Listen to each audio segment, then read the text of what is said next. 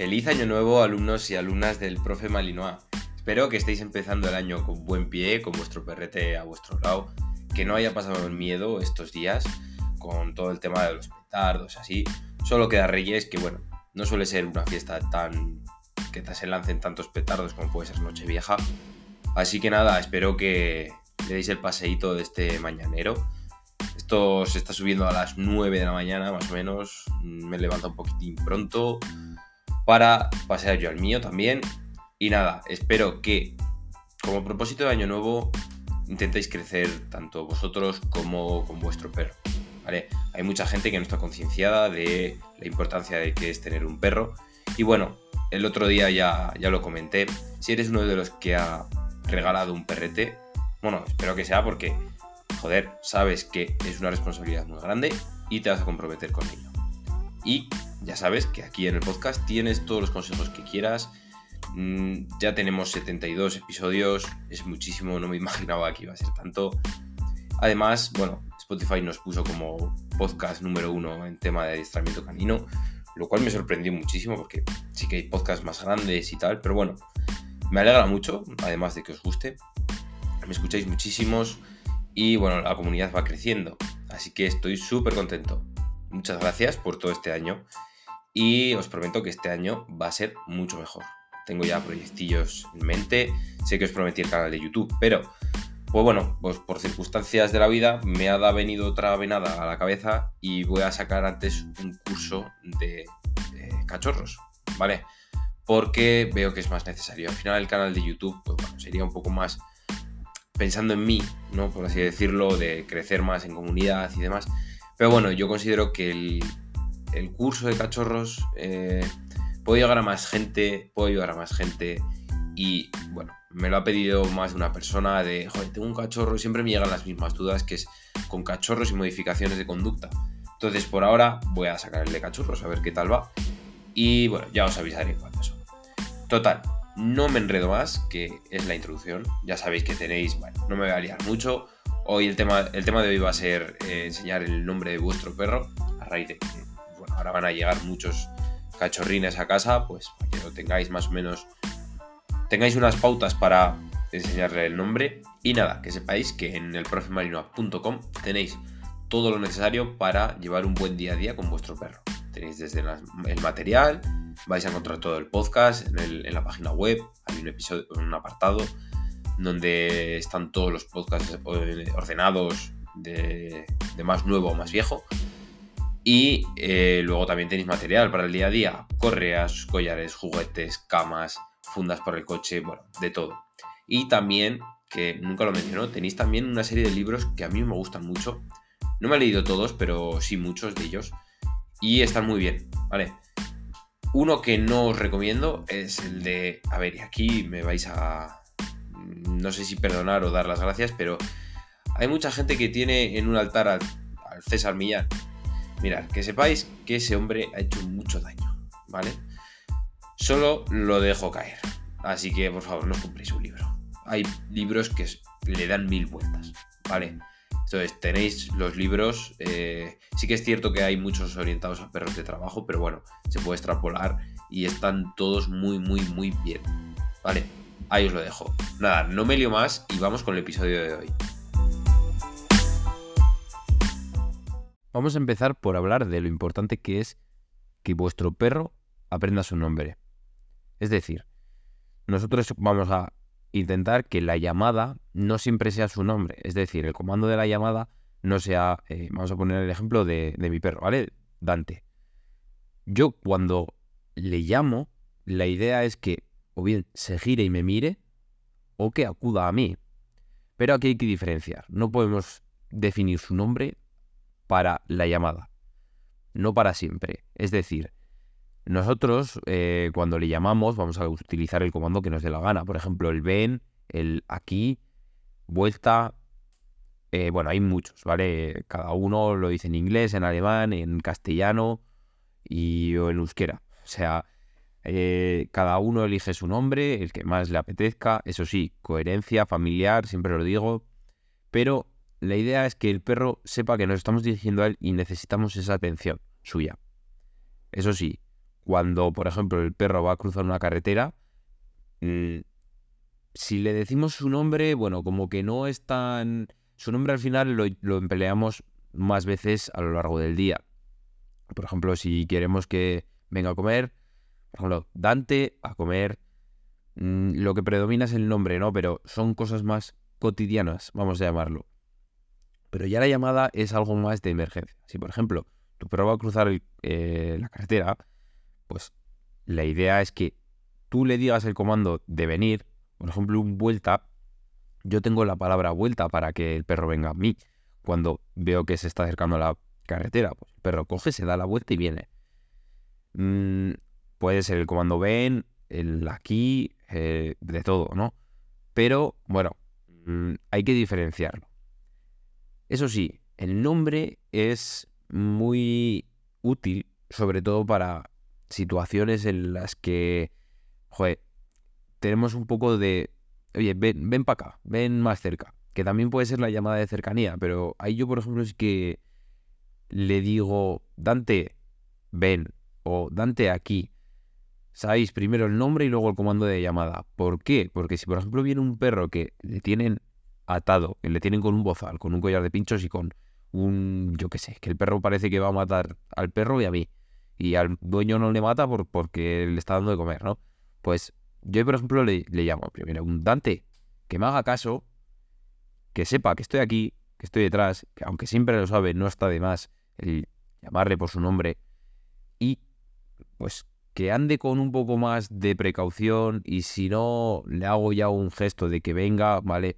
Ya sabéis que los comandos lo acompañamos también de gestos para que sea más útil luego la llamada o el comando en sí. Pero bueno, mm, son diferentes situaciones en las que se lo enseñamos. Eso sí, con los cachorros no nos volvamos locos. No intentemos enseñarle el nombre al, a la semana de estar. Les va a costar un poco. Pero bueno, ahora vamos a entrar en cómo se lo enseñamos. Pero bueno, la esencia de eh, enseñar el nombre es que es una forma perfecta para fortalecer el vínculo. Piensa esto, cada vez que el perro responda a su nombre y tú le respondes con algo positivo, le estás mostrando que prestar atención tiene esa recompensa, ya sea premios, jugar, mimos, lo que te dé la gana. Vale, entonces esto no solo aumenta la confianza entre el perro y tú, bueno, sobre todo del perro hacia ti, sino que también refuerza ese esas ganas, ese deseo de cooperar y estar a tu lado. Y entonces con el tiempo, esa, esa interacción constante, pues crea una relación de confianza, ¿no? Y bueno, pues, de que así aprenda su nombre. Entonces, esto nos va a facilitar mucho el, pues, los entrenamientos, ¿no? Desde un simple sienta hasta la llamada, como hemos visto. Entonces, una vez hemos visto para qué queremos enseñar el nombre, vamos a a entrar lo que es eh, la elección del nombre, ¿vale? Porque, a ver, yo siempre les recomiendo lo siguiente, elegir un nombre corto, es decir, que sea breve y sencillo. Mm, un ejemplo de un nombre que no me gustaría, ¿vale? Siempre elegir entre una y dos sílabas. Pues un nombre que no se me ocurriría poner a un nombre, sería a un perro, sería, por ejemplo, Evaristo. A ver, Evaristo, cuatro sílabas. A ver, no, no podemos hacer un nombre. A ver, que podemos perfectamente, ¿no? También me encontré una vez un perro que le llamaban Mazinger. Imagino del robot, ¿no? De Mazinger Z, pero Mazinger. Mazinger. Vale, son tres. Pero es que es un nombre un poco que te cuesta decirlo, ¿vale? Lo ideal es uno o dos sílabas. Max, Dante tiene dos, que sea potente, ¿vale? Eh, hay muchos un perro que estoy adiestrando ahora se llama Asti. Asti a mí me gusta mucho, es un nombre potente. Sí que es cierto que se parece al comando aquí, entonces que ahora vamos a entrar con eso. Y es un poco similar, pero bueno, me, gustan, me gusta el nombre, ¿eh? Entonces, eh, luego, aparte de que sea corto, joder, que sea único, me refiero, eh, si tienes un hijo que se llama Max, no llames a tu perro Fax, ¿vale? Que es un nombre feísimo, pero me entendéis, ¿no? No, no intentar que se diferencia bastante, porque si no, o si tenéis dos perros, no les llaméis igual. Mm, vale, que sobre todo que no acaben igual.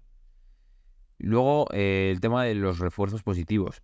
Hay que intentar que el refuerzo, cuando le llamas, sea inmediato y consistente. Es decir, que cada vez que tu perro te mire, al escuchar su nombre, que este reaccione de inmediato y le premiamos de inmediato. Y que algo con algo que le encante, ¿vale?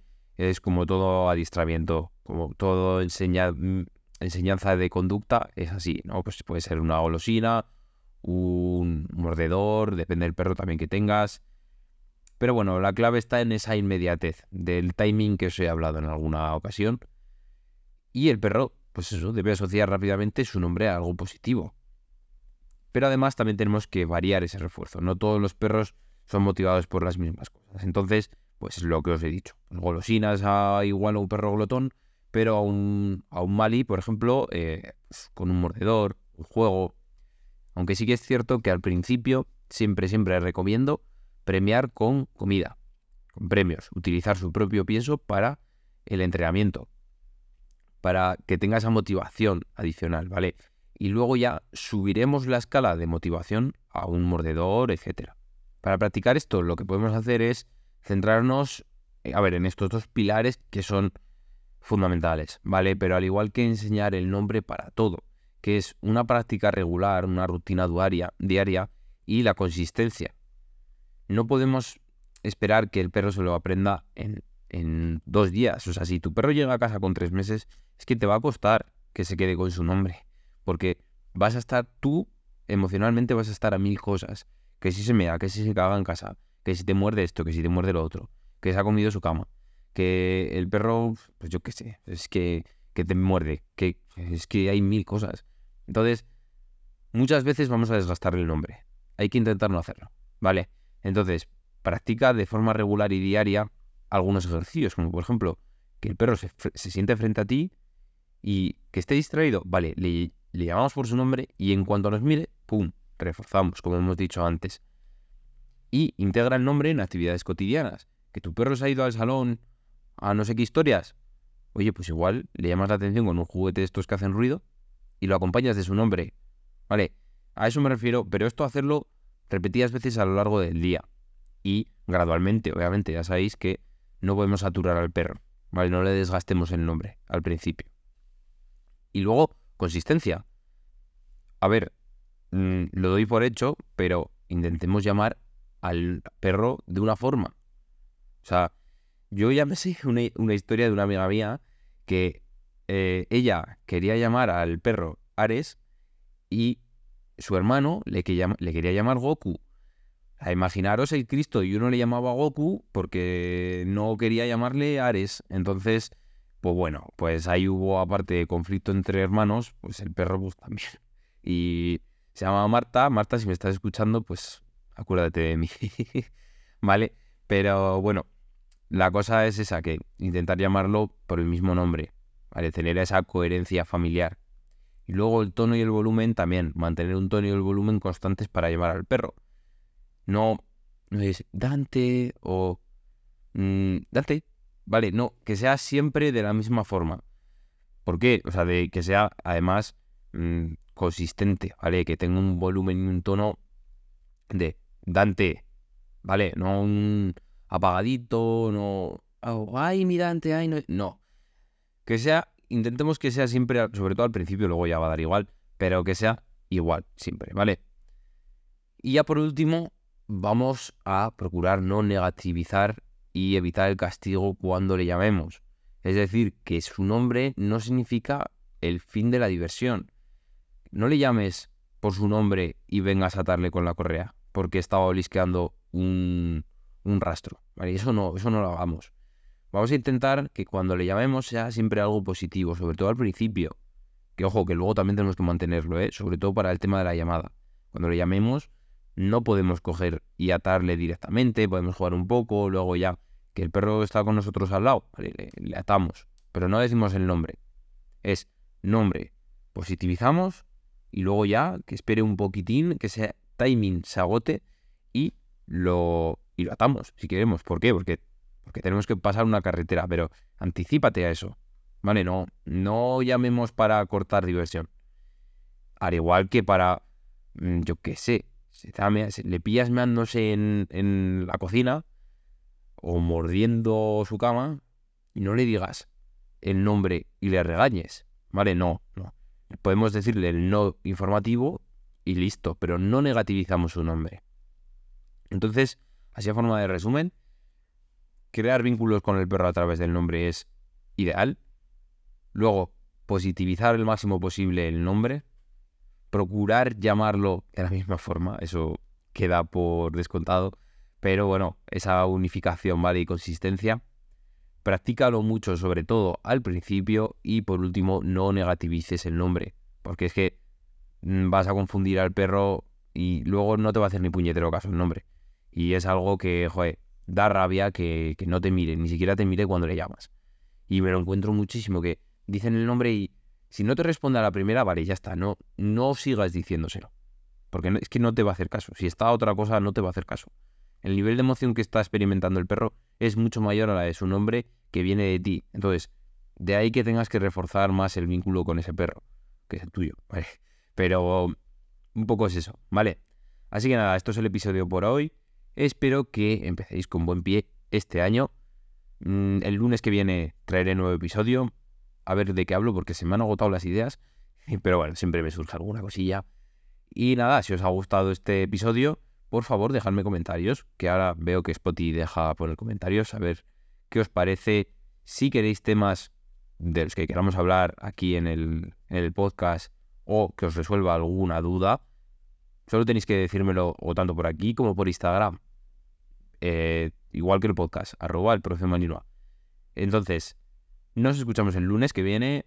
Las estrellitas me ayudan mucho para ayudar a más propietarios y propietarias de perretes y hacer de este mundo un mundo más amigable con los perros. ¿Vale? Nos escuchamos pronto.